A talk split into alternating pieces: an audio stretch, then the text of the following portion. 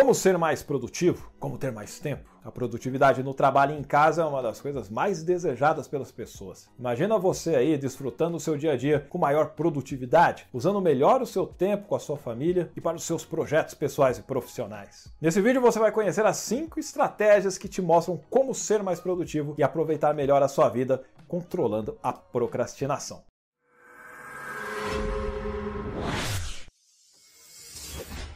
Exemplo, sua alegria! Seja muito bem-vindo ao meu canal. Eu sou o Edson Toshio e eu trago aqui para você conteúdos focados no seu desenvolvimento pessoal e profissional. Por isso, se você não está inscrito, inscreva-se agora no canal e ative o sininho para receber as notificações dos novos vídeos e assim ficar atualizado. E bora lá para o conteúdo de hoje: como ser mais produtivo. Primeira estratégia: procure dormir melhor e acordar mais cedo. Pense bem aí, o dia tem 24 horas. Se você acordar mais cedo, você vai ter muito mais tempo para fazer mais coisas. Eu não estou dizendo aqui para você dormir poucas horas, não, hein? Se você estiver com sono, você vai ter problemas em seus reflexos e vai ficar sujeito a acidentes e distrações. Você não deveria dormir menos do que 6 horas por dia, porque tem estudos que mostram que isso diminui grandemente a sua produtividade. Inclusive no meu outro canal, Curiosidades, eu tenho um vídeo falando mais dos efeitos da privação do sono e dicas para você dormir melhor. Dá uma conferida lá depois que terminar aqui. Eu também não quero dizer aqui que você tenha que dormir demais. Se você acordar ao meio-dia, você vai perder toda a manhã.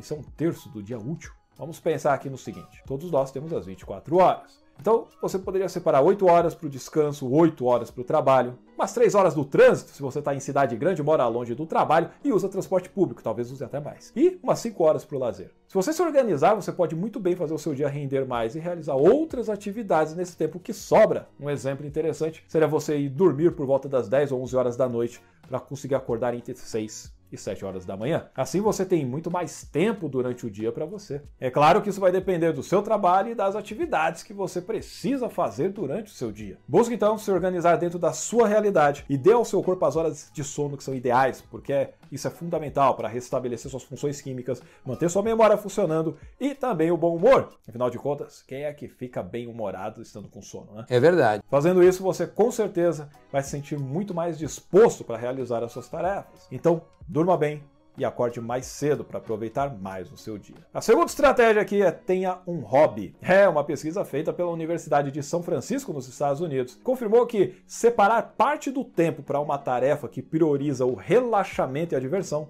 ajuda a garantir a produtividade. Segundo o estudo, quem tem um hobby resolve melhor problemas inesperados e se dispõe mais a ajudar os colegas na rotina. Da hora, né? Esse é o momento para você fazer os seus projetos pessoais, seja com sua família e amigos ou sozinho mesmo. Pode ser escrever um livro, estudar sobre um assunto de sua preferência, colecionar algo, praticar algum esporte ou qualquer coisa que lhe interessar. Ou seja, tenha um hobby. Pessoas bem-sucedidas costumam ter sempre algum hobby também, sabia? Por exemplo, o Bill Gates adora jogar tênis. Angelina Jolie coleciona adagas. Tom Hanks coleciona máquinas de escrever antigas. O Antônio Bandeiras gosta de costurar. A Shakira faz objetos com argila. O George W. Bush gosta de pintura e a Mary Streep gosta de tricotar. Como você pode ver, as pessoas que são bem-sucedidas quase sempre têm um hobby. Ele ajuda você a desenvolver a sua criatividade, o seu raciocínio lógico e também cria novas experiências. Isso te ajuda a esfriar a cabeça e ter uma boa história para contar ao mesmo tempo que faz você ter novas ideias e assim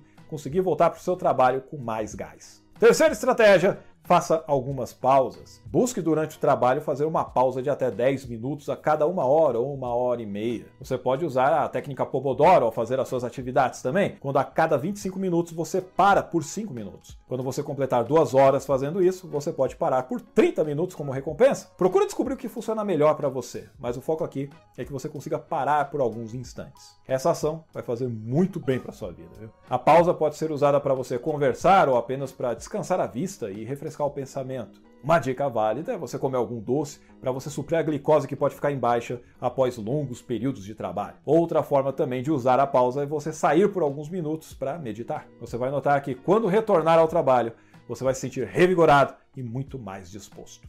A quarta estratégia: faça uma coisa de cada vez. Não tenha a mania de muitas pessoas de fazer 10 coisas ao mesmo tempo. Se você é bom fazendo 10 coisas, vai ser melhor ainda ao fazer uma de cada vez. Fazendo 10 coisas ao mesmo tempo, você se estressa mais, você erra mais, você se cansa mais rápido. E principalmente, você pode não querer parar. Como assim, Toshão? É verdade, se você faz muitas coisas, você tende a querer fazer tudo o tempo todo. Dessa forma, você não descansa e acaba trabalhando literalmente em tudo quanto é lugar. Você acaba, inclusive, levando o trabalho para casa e até desenvolvendo ele durante as atividades que deveriam ser as domésticas. Essa multitarefa é uma estratégia que algumas empresas, inclusive, adotam para que os funcionários sejam que prontos para receber muito serviço. Uma boa prova de que uma empresa realiza multitarefa são as descrições que você encontra numa vaga de emprego. Toda vez que uma vaga pede para um funcionário fazer mais ou menos duas ou três funções que poderiam ser desenvolvidas por profissionais de outros setores, é um sinal de que a empresa pode realizar a multitarefa.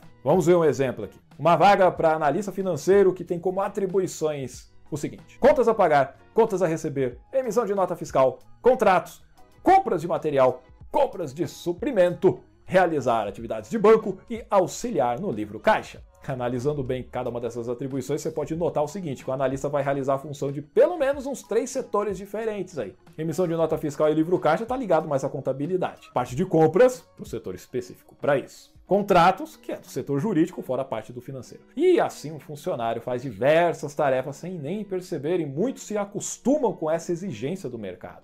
Essas empresas usam essa estratégia para enxugar o seu quadro e cortar gastos. Isso pode levar o funcionário que a ter muitas doenças relacionadas ao trabalho, principalmente ao burnout, que é também conhecido como esgotamento profissional. A doença se dá principalmente pelo excesso de trabalho e competitividade, podendo causar o que? Uma confusão mental, perda de memória e até pensamentos suicidas. Por isso é importante você ter concentração em fazer uma coisa de cada vez. Uma boa dica é você aprender a dizer não quando vierem pedindo uma série de coisas para você fazer e buscar assim ficar com a sua saúde mental em dia. A quinta estratégia é pare de procrastinar. Procrastinar é a mesma coisa que adiar, demorar, delongar algo. A procrastinação é a inimiga número um de quem quer ser produtivo. Imagina você deixar de estudar hoje para fazer amanhã, deixar o trabalho de hoje para amanhã. Isso vira uma bola de neve sem fim. Um estudo de 2018 da MindMiners, uma startup brasileira que é especializada em pesquisas digitais, em parceria com a Fundação Estudar, ela revelou que a procrastinação é o principal fator que atrapalha a produtividade no trabalho. 52% dos entrevistados falaram isso, seguido de ter muitas coisas para fazer ao mesmo tempo, com 25% dos respondentes. Mais da metade das pessoas relatam que tem problemas em fazer suas atividades agora, nesse momento. A principal dica aqui é que deixe para amanhã apenas o que não tem mesmo como você fazer hoje. Por exemplo, vai, chegou um trabalho às 16h30 e você sai às 17 horas. Deixa para o dia seguinte. Mas mesmo assim, não custa nada você dar uma olhada e saber do que se trata. É até uma forma de você se preparar para o próximo dia e fazer isso mais rápido. Lembre-se, evite deixar para amanhã o que você pode fazer hoje. Nesse estudo também foi relatado que, que concluir tarefas eleva a autoestima por causa de um sentimento de dever cumprido, além de melhorar o desempenho das tarefas do dia a dia devido ao maior aproveitamento do tempo. Deixe nos comentários o que você achou dessas 5 estratégias de como ser mais produtivo. Se você aplicar esses conhecimentos no seu dia a dia, você vai com certeza ter muito mais tempo de qualidade para você e para sua família. Eu fico por aqui e muito obrigado pela sua atenção, pela sua curtida e eu te vejo no próximo vídeo. Abraços e até mais!